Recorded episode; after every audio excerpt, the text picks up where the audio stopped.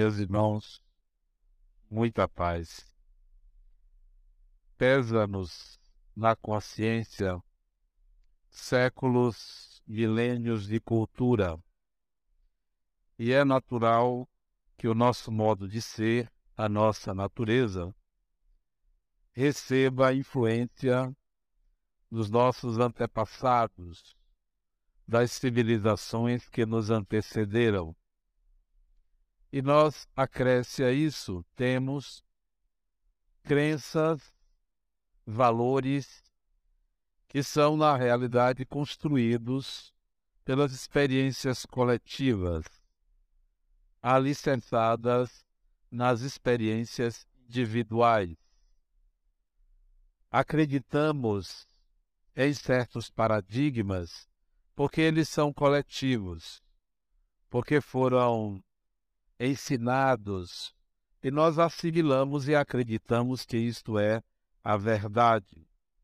Dificilmente nós aqui deixaríamos de acreditar em Deus, por exemplo, mesmo que ou se Deus não existisse, nós acreditaríamos porque fomos educados a essa crença. Antigamente, acreditávamos que o Sol girava em torno da Terra, e essa crença era comum, até que um dia se provou que o sistema não era geocêntrico, mas heliocêntrico. Aí passamos a acreditar que a Terra gira em torno do Sol. Hoje, nós já sabemos que o Sol também circula em torno de uma estrela maior. E assim sucessivamente, as nossas crenças vão se modificando, de tal maneira que nós não sabemos o que é a verdade, o que de fato é verdadeiro. Quando instado a dizer o que era verdade, Jesus silenciou, não disse. Pilatos perguntou a ele o que era verdade, e ele nada disse. Certamente porque, considerando a relatividade de tudo, não é possível uma verdade, a não ser que aceitemos que há uma verdade ad hoc, isto é, que há uma verdade para cada momento, para cada instante, mas nunca uma verdade absoluta. Quanta, quantas crenças existem na nossa mente e que nós vivemos em função disso? E que se não fossem essas crenças, nós não conseguiríamos viver tranquilamente ou estabelecer com segurança uma base do pensar, do sentir, do agir. Então, nós estamos sempre nos referenciando a crenças antigas.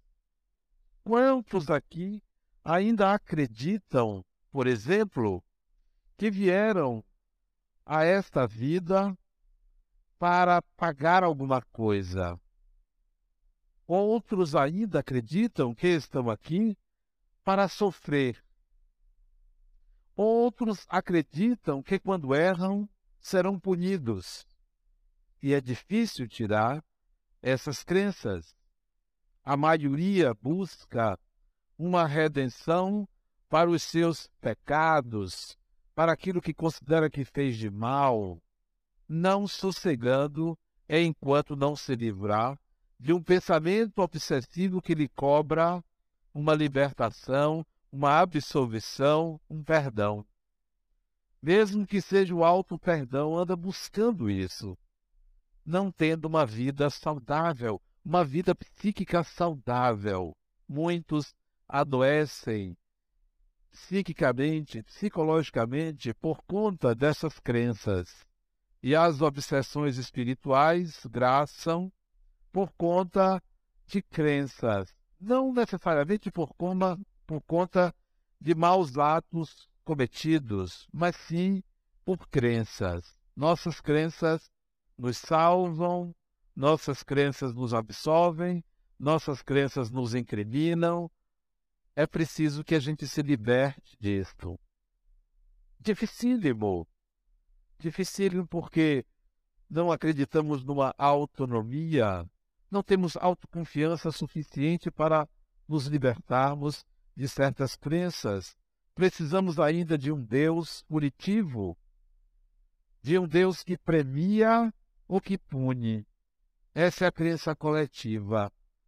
E o ser humano vive em função disso.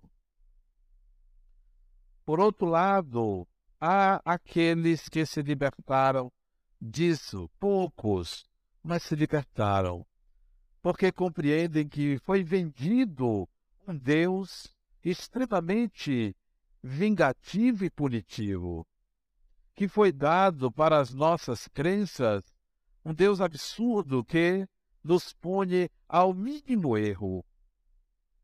Há quem já tenha se libertado disso.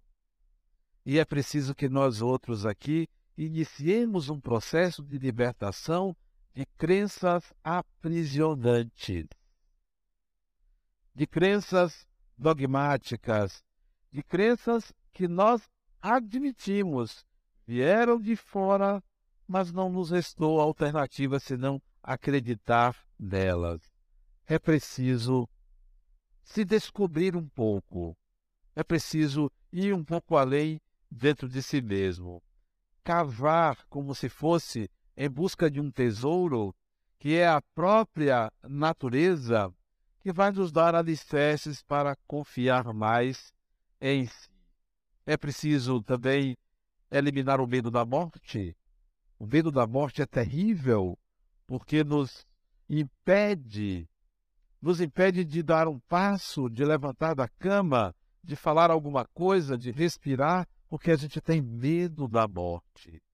É um medo infantil, porque a morte ela é, faz parte da vida, só tem sentido a vida física por conta da morte. Se não fosse a morte, não haveria sentido. E essa mesma vida, ela nos surpreende, ela, ela nos tira de certos estágios é, que prenunciavam um desastre, uma tragédia, eis que surge uma luz no fim do túnel que nos retira daquela condição que ninguém imaginava que pudesse ser daquela maneira. Deus nos surpreende a cada instante. Então, é preciso que a gente se liberte se descobrindo. Como é que a gente se descobre? Como é que a gente se conhece? O processo de autodescoberta é um processo que exige sacrifício, não sofrimento, sacrifício.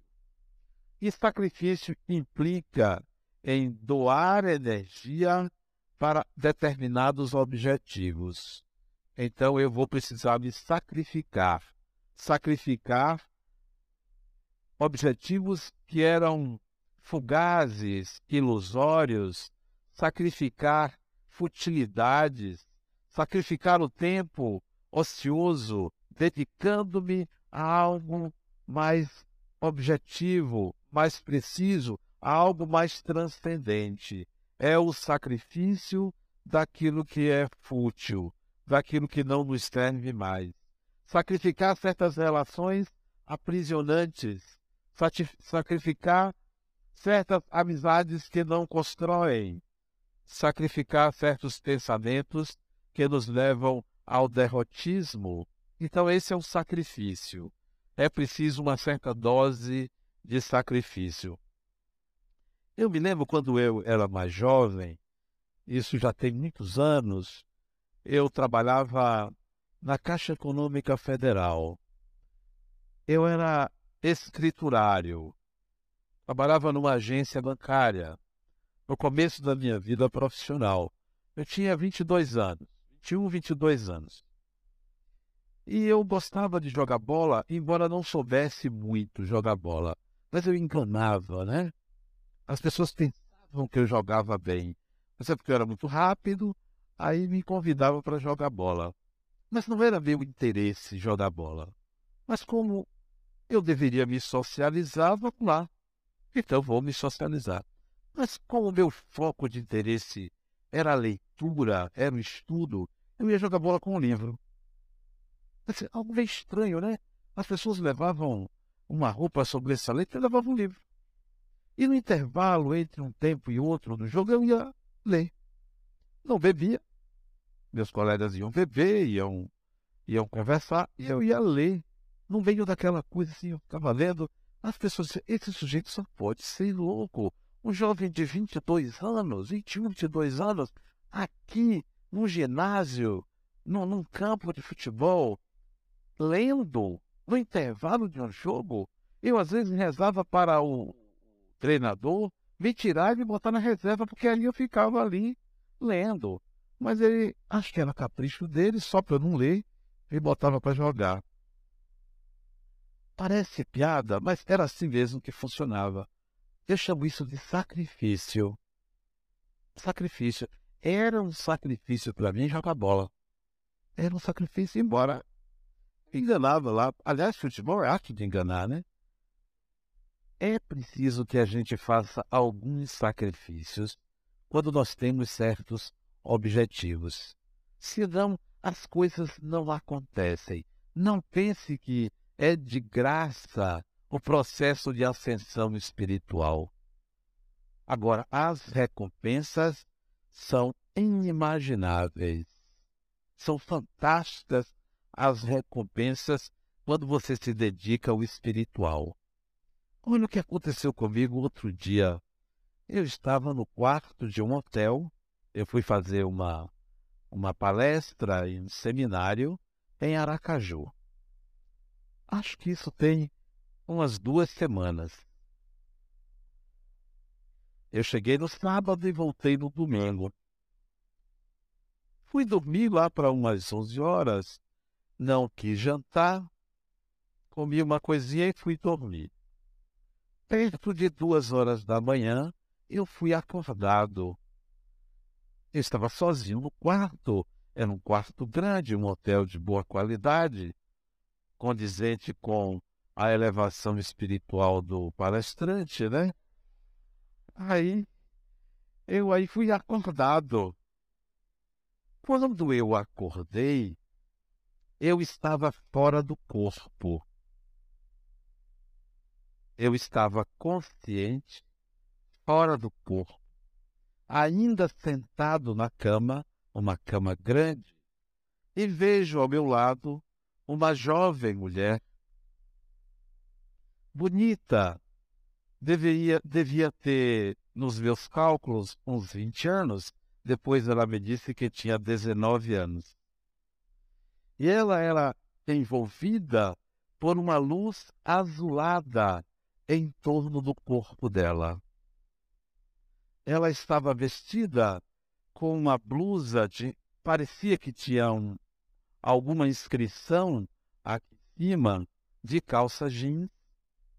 E ela sorriu para mim, tinha um sorriso largo. Ela era é, morena, mas mais para branca. E chegou para mim e disse: Eu queria que você fosse comigo à casa de minha mãe. Eu fiquei alegre e surpreso Alegre porque eu sabia que eu estava lidando com uma entidade espiritual. De pronto eu notei que se tratava de um espírito, primeiro pela luz azulada em torno do seu corpo, segundo pelo sorriso dela, e terceiro por eu estar assim, poxa, que bom, nunca mais tinha me acontecido isso, eu conversar com um espírito assim, tão consciente, tão lúcido. Certifiquei-me que eu estava de fato acordado, sabia que horas eram, e ela então pegou na minha mão e nós saímos pela janela do hotel.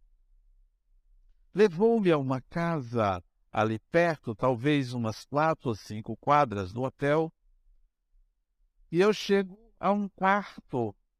Não era de um apartamento, era de uma casa.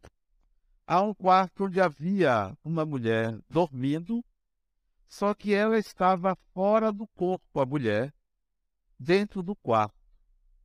Porque quando o espírito, o corpo dorme, o espírito vai aonde ele quer. Mas ela estava dentro do quarto. Como eu, quando a garota me acordou, eu ainda estava no corpo. Eu não tinha saíram do corpo. Eu estava ali porque ela me acordou. Chego para essa mulher e a menina diz assim para mim: diga à minha mãe que eu estou bem. E ela havia me dito que ela havia desencarnado numa data que mais ou menos eram três a quatro meses antes, de acidente de carro em Aracaju. E eu perguntei a ela, como é seu nome? Para eu falar para sua mãe. Ela disse, meu nome está associado à palavra desassossego. E eu me acerquei então da mãe dela, que estava em pé no quarto, como se estivesse um pouco aérea, a mãe dela, encarnada ainda, porém fora do corpo. E eu comecei a falar para ela que a filha dela estava bem, só que ela não me via, nem me ouvia, nem via e ouvia a filha dela. E eu disse para ela, a menina, que eu tentava falar para a mãe dela, mas ela não conseguia me ouvir. Como era o nome dela? Ela começou a falar o nome dela, mas por algum motivo eu fui atraído para o meu corpo e não mais percebi a presença dela, apenas peguei a primeira sílaba do nome dela.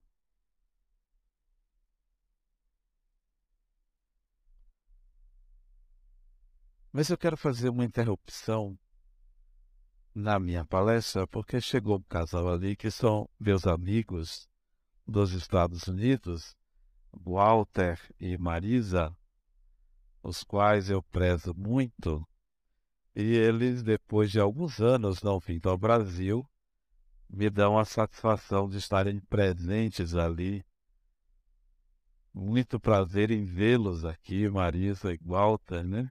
Eu senti até a vibração quando vocês entraram ali, né? Que é bom vê-los aqui. Se tivessem vindo mais cedo, eu os traria aqui para cima, para vocês conhecerem. Dois grandes amigos que dirigem um centro espírita lá em Boca Ratona, em The Field Beach, na Flórida. Né? Eles estão aqui. Que bom. Eu fico até emocionado. Eu nem me lembro, porque eu estava falando sobre o quê? Nem me lembro, né? Eu nem me lembro. E aí ela me disse a primeira sílaba do nome dela, né? Que era Lu. E o que eu achei mais interessante é que quando eu voltei para o corpo, eu acordei o meu corpo e fiquei sentado na cama, procurando ainda a presença dela, da garota, né? Porque ela passava para mim uma, um equilíbrio, uma tranquilidade muito grande, digna de espíritos que já saíram daquele sistema de medo, espíritos que desencarnam e permanecem lúcidos, tranquilos, sem aquele medo, sem aquela ansiedade, sem aquela culpa.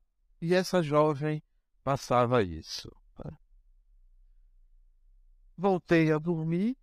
No dia seguinte, fui fazer o seminário e havia me esquecido do episódio. Mas só que alguém na plateia, na segunda parte do meu seminário, me fez uma pergunta e eu me lembrei da jovem. E contei o encontro espiritual que tinha se passado comigo e alguém conhecia a mãe da jovem, disse que o nome dela, dela era Lucila, eu só ouvi-lo, e conhecia a mãe dela, havia desencarnado de acidente de carro na cidade e queria comunicar à mãe dela que ela estava bem. Digo isso para vocês porque isso é um presente. Isso é uma recompensa por um investimento na vida espiritual. por uma dedicação, você tem um presente como esse, de ser visitado por alguém de qualidade superior a mim, esta garota, de mostrar que a vida continua, que não é uma questão de ter lido, de ter acreditado, é uma vivência, é diferente, é uma vivência. Não foi ninguém que me disse, não li. Ainda guardo a silhueta dela e a luz azulada em torno do seu corpo, contornando cada detalhe do corpo. Como se ela emanasse aquela energia que aparecia na cor azulada, um azul bem clarinho.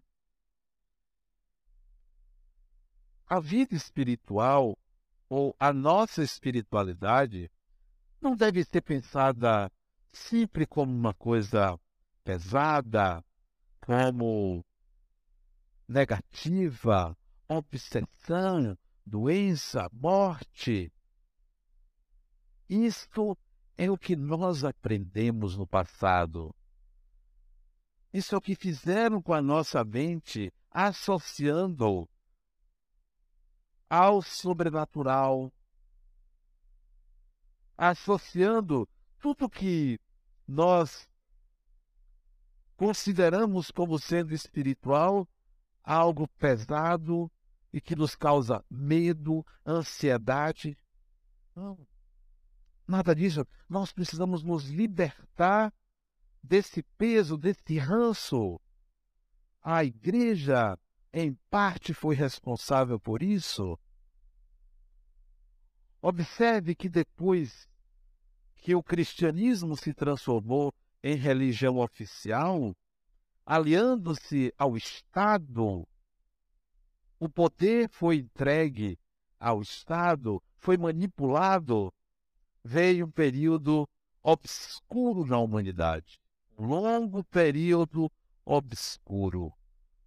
Até o sé século XVI, XVII, a humanidade viveu numa escuridão muito grande. Parece que a luminosidade do Cristo foi tão forte que cegou a humanidade. E nós caminhamos na escuridão. Agora, de três séculos para cá, nós precisamos acordar, levantar desse estado psíquico que nos leva ao medo do que é espiritual. A maioria se acredita que tem um espírito ali presente no ambiente, ou se arrepia, ou fica logo preocupado, entra num estado alterado de consciência, outros começam a fungar, a gestos os mais diferentes, porque não estão acostumados a lidar de forma natural com o espiritual. Nós precisamos é, trazer isso para a consciência. Espíritos convivem conosco no dia a dia, em casa, no trabalho, na rua, no automóvel, em todos os locais. Essa é a descoberta que nós precisamos fazer, é da nossa natureza espiritual, sem deixar de lado as nossas obrigações materiais. Não é um processo de alienação, não é um processo de um ou outro. Como foi colocado para nós, ou você serve a Deus ou você serve a Mamon. Nós precisamos viver a nossa espiritualidade na matéria. Porque os primeiros cristãos olhavam a espiritualidade para o além. A religião oferece meios de você viver aqui para alcançar algo melhor depois da morte. Não é mais assim. Viver bem aqui porque é bom viver bem aqui. Depois da morte, é depois da morte. É antes da morte que nós precisamos ser felizes. A espiritualidade é aqui e agora, não é para depois. E são séculos acreditando nisso. Quantos daqui não pensou quando fez uma caridade? Pô, essa, eu vou, eu espero que Deus esteja contabilizando isso, né? Espero que ele esteja anotando. Ó, eu fiz, foi de erro. Quantos aqui? Quando tem aquela história, você já fez uma boa ação hoje? Boa ação para obter uma recompensa. Esse é o pensamento coletivo.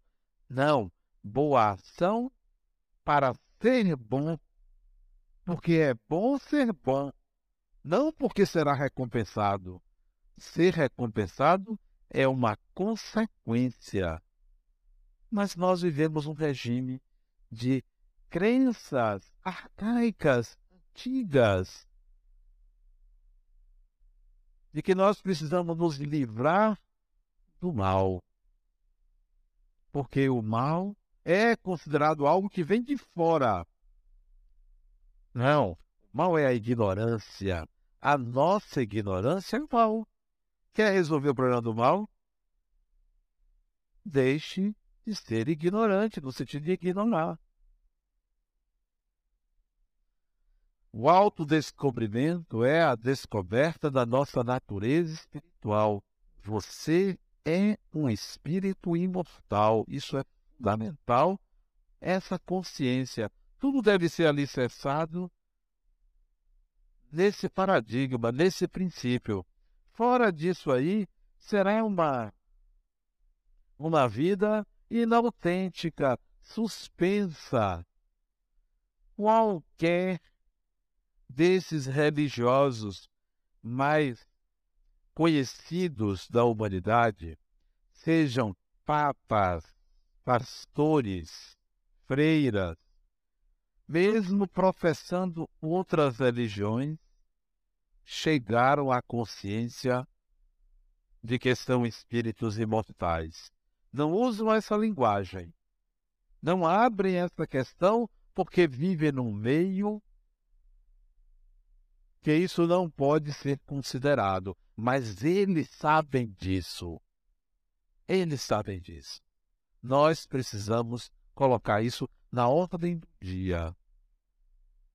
O autodescobrimento também vem através dos sonhos.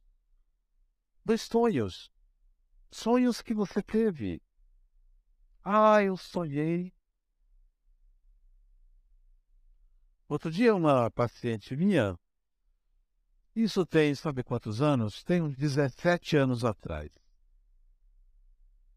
Ela teve um sonho comigo. Adenal, eu sonhei que você foi na minha casa e disse para mim: se afaste de sua mãe. Isso é um sonho. Isso é uma revelação. O leigo vai levar o pé da letra, como se eu tivesse tempo de à casa dos outros para dizer uma coisa dessa, né? Lá ele, eu fui à casa da mulher porque a mulher me convidou para ir lá falar com a mãe dela. Mas eu não na casa dos outros. Isso é um convite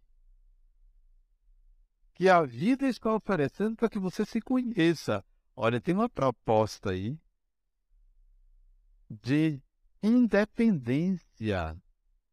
Tem uma proposta porque eu, porque me colocou? Ora, porque eu tenho uma representação no cenário psíquico dela. E essa representação pode ser considerada o masculino, o paterno, o self, algo que tenha poder de interferir, de contribuir para o processo do outro. Mas nós não sabemos interpretar os nossos sonhos e vamos jogar no bicho. Ou então a gente vai achar que aquilo ali e deve ser alguma coisa ruim. O que é? A nossa ignorância vem contra a gente. Não sabe, pergunte, pesquise. Não vá a psicólogo porque é caro, é um problema sério. Como cobram caro? Não sei. O que que faz com dinheiro, né? Outro dia o outro chegou para mim e disse, não, é, você devia ser mais caridoso. Você deveria fazer umas consultas de graça para você. Né? Sim, podia começar por mim. É muito bonitinho, né? Na profissão dele ele não faz de graça, mas na minha eu teria que fazer de graça para ele. Os sonhos são possibilidades de autodescobrimento. Os desdobramentos também. Por que, que vocês não saem do corpo consciente? Por quê? Sabe por quê? Todo mundo poderia fazer, mas ignora, tem medo. Sabe como começou comigo? Uma dificuldade de mexer o corpo quando eu fui dormir. Eu queria falar, não saía a voz. Queria mexer, queria gritar, estava ali preso. Até que um espírito chamou meu nome. Eu aí fui levantar. Quando eu levantei, eu estava fora do corpo. Não tive medo. Só que nós ignoramos. Isso é um fenômeno natural. Vocês podem fazer. Teve dificuldade de se mexer, não pense que tem um obsessor querendo lhe pegar, não. Tem gente que pensa, Adenauer era uma coisa querendo me pegar. Nada, é sua ignorância, de coisa nenhuma querendo lhe pegar. É só você pensar que você está em outro lugar, você se desloca, você vai para lá, mas a pessoa tem medo. Você, se não voltar, eu teve uma paciente que perguntou: vem cá, e se eu for e não voltar? Se eu vou ao enterro, eu prometo, eu vou ao enterro. Eu vou ao enterro. Veja bem, quantas pessoas, quantas pessoas morrem dormindo? Pouca gente. Pouca gente a grande maioria desencarna de outra maneira. É uma bênção desencarnar dormindo. Eu gostaria que todo mundo lá em casa desencarnasse dormindo, porque não dava trabalho. O hospital é caro. Plano de saúde é uma confusão. Em casa não. Você encarnou, arranja o caixão, leva. Né? Foi tudo mais fácil. Não. É raríssimo a pessoa desencarnar dormindo. E fora do corpo, é muito raro a pessoa desencarnar. Agora, é uma experiência maravilhosa. Você está fora do seu corpo e seu corpo está ali. É uma coisa maravilhosa. Não tem prova mais eficiente para você do que isso. Porque você está vendo, está ali. Está vendo a casa toda, está vendo as pessoas. Quando não vê também espíritos. Mas você sabe que você é diferente do seu corpo. Isso é presente e todo mundo pode viver essa experiência. Não é? Não precisa ter evolução para isso, porque isso é um fenômeno físico. Bons ou maus, pretos, brancos, amarelos, cor-de-rosa, podem vivenciar essa experiência. Gordinho, gordinho deve ter mais dificuldade de sair do corpo. Né? Tudo é mais, você notou que tudo é mais difícil para o gordinho? Tudo é mais difícil, né? Para levantar da cama é uma dificuldade, né? Por isso que eu tenho um amigo que ele é gordinho e a cama dele é baixinha. Porque ele rola, né? Aí levanta. Então, gordinho que ele precisa rolar. Então, mas a saída do corpo é uma coisa maravilhosa. É um processo de autodescobrimento. Quanta coisa eu já vi fora do corpo diversidades espirituais e a outros locais antecipadamente conhecer as coisas. Só para me lembrar de uma experiência que eu vivi na cidade de Senhor do Bonfim. Senhor do Bonfim. Eu só fui lá, acho que uma ou duas vezes, mas eu nunca tinha ido à cidade. Pois fui. Era engenheiro, fui. Cheguei de madrugada, fui dormir, saí do corpo, Fui visitar a obra que eu tinha que visitar. Não precisava nem ir quando acordei. Porque eu já conhecia a obra toda. Já pensou como eu ganharia dinheiro, né? Fazia que viajava, ficava com o dinheiro da passagem e da hospedagem, ia lá em corpo espiritual, voltava para encher o round e entregava. Pois nesse caso eu poderia ter feito isso. Quando eu fui de fato na obra, estava como eu tinha visto fora do corpo. É uma experiência gratificante. Não tem crença, é real porque você comprova. Não precisa de nenhuma literatura, de nenhuma leitura para que isso possa ser é, vivenciado. Mas eu me lembro também que, sabe como começou isso? Eu me lembro que eu exercitei sair do corpo. Eu morava em Campinas, São Paulo.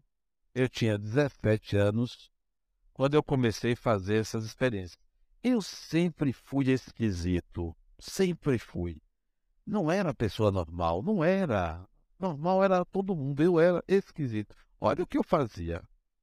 Eu morava num alojamento que tinha 300 camas. Eram seis fileiras de 50 camas numa unidade militar, lá em Campinas, São Paulo. E era obrigatório dormir às nove e meia da noite. Obrigatório. Como era obrigatório estudar, de sete às nove, era obrigatório ir para a sala de aula estudar. Sala de aula, obrigatório. Não tinha professor. Era obrigatório e todo mundo estudava. Nove e meia tinha que estar na cama, apagava as luzes. Como às vezes eu não tinha sono, eu inventei de levitar. Eu vou levitar. Olha que maluquice, é só me ser doido. Eu vou levitar, eu vou fazer meu corpo subir da cama. E ficava ali imóvel, fazendo uma força danada para o corpo subir. E às vezes eu sentia só podia ser doido, que o corpo subia, subia coisa nenhuma, mas eu achava que subia. Eu acredito que esse esforço, isso não era um dia, não. Isso era meses fazendo isso. Enquanto as pessoas ficavam pensando em outras coisas, olha o que, que passava pela minha cabeça. Eu acho que esse esforço de sair do corpo e querer levitar forçou ou afrouxou mais os laços que unem perispírito-corpo. Por isso que se tornou mais fácil. Por causa dos exercícios de levitação, que não levitava coisa nenhuma, mas estes exercícios forçaram. Então, façam isso. Agora, vão achar que você é esquisito, no mínimo esquisito. Mas não, não, não, não morri, né? não desencarnei pela forma. Contava para um outro colega, que realmente me achava esquisito, né? coisa de maluco, e não tinha literatura, não lia sobre isso. Isso era intuitivamente. Então, a saída do corpo é um dos processos que contribui para o nosso autodescobrimento. Uma outra coisa que contribui para a gente se descobrir são as nossas tendências tendências. Nossos gostos, preferências, opções internas, mesmo que não realizadas, dão uma ideia da personalidade que jaz em nós, que nós construímos. Então, nossas tendências, suas tendências. Isso não é uma coisa que você descobre porque você gosta de uma coisa. Analise ao longo da sua vida Pegue assim os mais velhos, de 5 em 5 anos. Que tendências você teve de 5 em 5 anos? E você vai ver que há uma personalidade por detrás da sua personalidade. Em geral, em geral, nós temos uma personalidade número 1 um e uma personalidade número 2. Em geral. Não é o fenômeno da dupla personalidade, não. Mas, em geral, não é o, o negativo e o positivo, não. Não é o diabinho e o santo, não. Não é essa dicotomia que a gente costuma fazer. Tem um lado mal, tem um lado bom. Não é isso. Há uma personalidade diferente de uma outra. Como se uma personalidade fosse mais audaciosa. Como se uma personalidade fosse mais determinada. E há uma outra personalidade mais parcimoniosa, mais assim, inercial. Há essa dualidade em nós. E você vai descobrir isso como uma tendência que você guardou ao longo, que você construiu ao longo das encarnações. E você vai fazer essa descoberta, a personalidade número um e a personalidade número dois. Veja quem é que atua mais, quem é que está mais presente e procure conciliar essas duas personalidades. Tem pessoas que querem descobrir quem foram na vida passada, quem eu fui. Não tenha dúvida, você sempre foi você. Você não foi outra pessoa. Você pode ter tido outro nome. Mas pode observar que você tem um modus operandi nessa vida que é uma continuação da anterior. Uma continuação. É uma continuidade. Mudanças, conversões, elas são mais lentas, elas são mais difíceis, essas mudanças, essas transformações, porque em geral você mantém um padrão típico de agir, uma natureza. Então, o processo de autodescobrimento não é aquele chamado autoconhecimento. Descobrir é tirar algo que está oculto, que é difícil em buscar. Não é quem você foi no passado, é descobrir suas tendências para que você possa conduzi-las no presente. Para não chegar a certa altura da vida, como eu conheço pessoas que se perguntam: para que tudo isso? Para que eu estou vivendo isso? Para que eu vivi isso? Para que eu faço isso? Para que eu faço aquilo? E não encontro uma resposta. Porque viver uma vida out, para fora. Diz Jung que quem olha para fora dorme ou sonha. Quem olha para dentro acorda. Então, nós precisamos acordar. O processo de autodescobrimento é um processo de acordar. Vocês acreditam que tem gente que ainda briga dentro de casa? Vocês conhecem? Devem conhecer. Não, não é o caso de vocês aqui, são espíritos mais adiantados, né? São espíritos que não andam se perdendo com coisa pouca, né? São espíritos mais lúcidos. Vocês acreditam que tem gente que ainda agride os outros, prejudica os outros? Vocês acreditam nisso? Veja como existem espíritos atrasados que se ocupam de prejudicar uma outra pessoa. Tem gente que até toma o namorado de outro. De outra. É, tem gente assim, eu conheço pessoas que andam se preocupando com a felicidade dos outros, não se preocupam com a própria. O processo de autodescobrimento é um processo que exige investimento de energia. Investimento de energia psíquica para essa descoberta. Quais são as minhas tendências? Qual é a minha personalidade número um? Qual é a minha personalidade número dois? Para eu buscar uma conciliação. Mas a gente se ocupa mais da vida dos outros do que da própria. E quando se ocupa da vida dos outros, não é para contribuir, é para comparar. É para saber se você está melhor ou está pior. E quando você encontra uma pessoa pior do que você, você se alegra. Olha como é a nossa natureza, né? A gente deveria gostar de ver pessoas melhores, mas a gente gosta de saber que tem gente pior. Vamos passar dessa fase para uma outra fase de construir e não de destruir, de integrar e não apenas de acreditar. Uma vez eu atendi um rapaz, isso tem tempo. Ele disse: Olha, você mudou minha vida. Aquilo que você falou, na primeira vez que eu ouvi você, eu sou outro homem. Coitado. Que a gente pensa que por uma mudança de pensamento a gente evoluiu. Não. Mudanças requerem experiências. É preciso integrar, não é acreditar, não é mudar o modo de pensar, é viver experiências.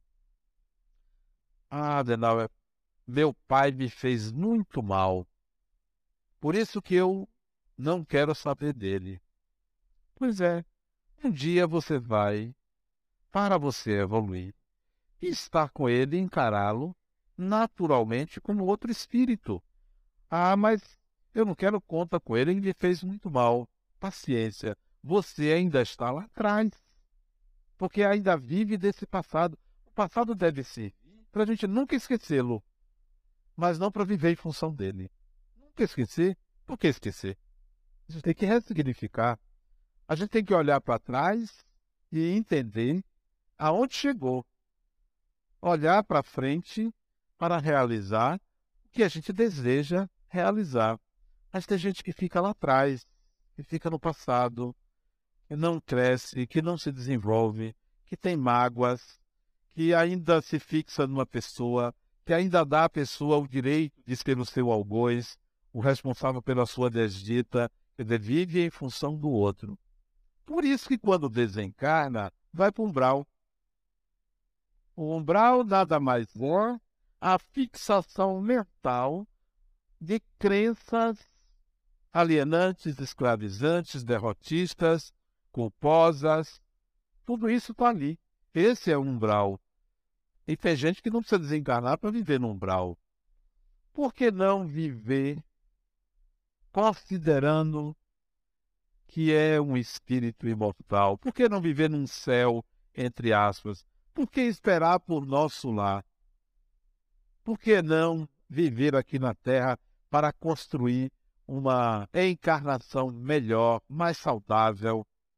Porque quando a morte vier, não vai ter muito tempo, não. Eu me lembro daquele filme Encontro Marcado. Não se vocês se lembram. Que eu até participei do filme. As pessoas pensaram que era Brad Pitt, né? a morte vem e propõe a ele, ó, fulano, você vou ter que te levar. E a morte ainda faz assim, ó, me dê um motivo para eu ter prazer em ficar aqui. Quanto mais motivo eu tiver para ficar aqui, mais tempo você vai ter. E o motivo que ele encontrou foi a filha dele, né? A filha do sujeito lá foi o motivo. A morte se apaixonou pela filha dele, mas chegou no momento que disse: agora você tem que ir. Eu não tenho mais razão para estar aqui. Então, quando você não tiver mais razão para viver, você está antecipando a morte. Teme a morte quem teme a vida não tem razões para viver, ou suas razões estão em outra pessoa, meus pêsames, você está desencarnado em vida.